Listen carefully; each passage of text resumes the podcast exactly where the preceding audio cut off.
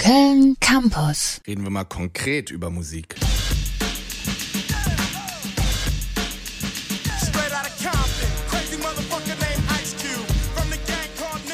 Yep. Straight Outta Compton von NWA aus dem Jahr 1988.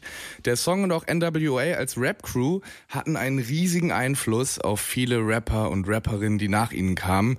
Und dieser Einfluss reicht bis heute, zum Beispiel bei der Kölner Rapperin Honey. Boxen vom Audi kommt einer Maghrebi. Einer Maghrebi, Dreh den Sound auf, wesh, wir sind. Einer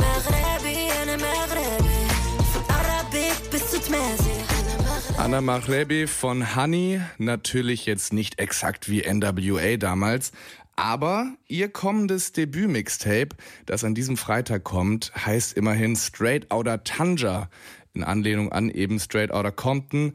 Tanja ist eine Küstenstadt in Marokko und Hani, die ist nicht nur Kölnerin, sondern hat auch Wurzeln und Familie in Tanja. Also das ist quasi wie so eine zweite Heimat für sie. Ganz besonders gut findet sie das Nachtleben in Tanja. Klar gehst du tagsüber an den Strand, aber abends geht's erst richtig los. Die Leute siehst du tagsüber gar nicht. Es ist auch viel zu warm. Mhm. Ja, und abends ist man bis vier, fünf Uhr morgens wach und ist in Tanja unterwegs, dort am Strand. Da gibt's alles. Also da gibt's sieben Clubs nebeneinander. Und davon ist einer halt so der berühmteste und den kennt auch jeder so. Es gibt Restaurants, es gibt Bars, es gibt einfach alles. Ja, man hört schon, sie ist wirklich großer Fan. Also hat sie mit Tanja, äh, hat sie Tanja mit Tanja bei Nacht gleich einen ganzen Song gewidmet. Äh, da könnt ihr noch mal ein bisschen mehr hören, was das Nachtleben angeht.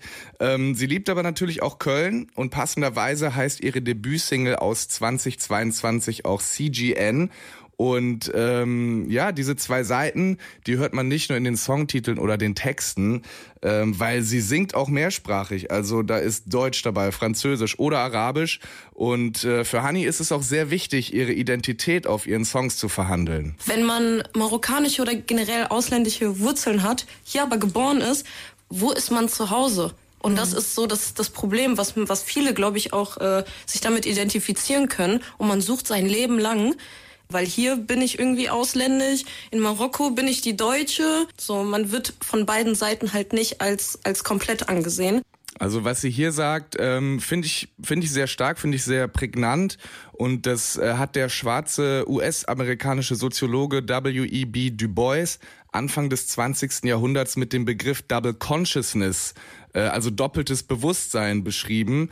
Zwei Seelen beziehungsweise zwei Identitäten in einem Körper und die eigene Wahrnehmung durch die Augen einer, einer dominanten und möglicherweise auch diskriminierenden Mehrheit.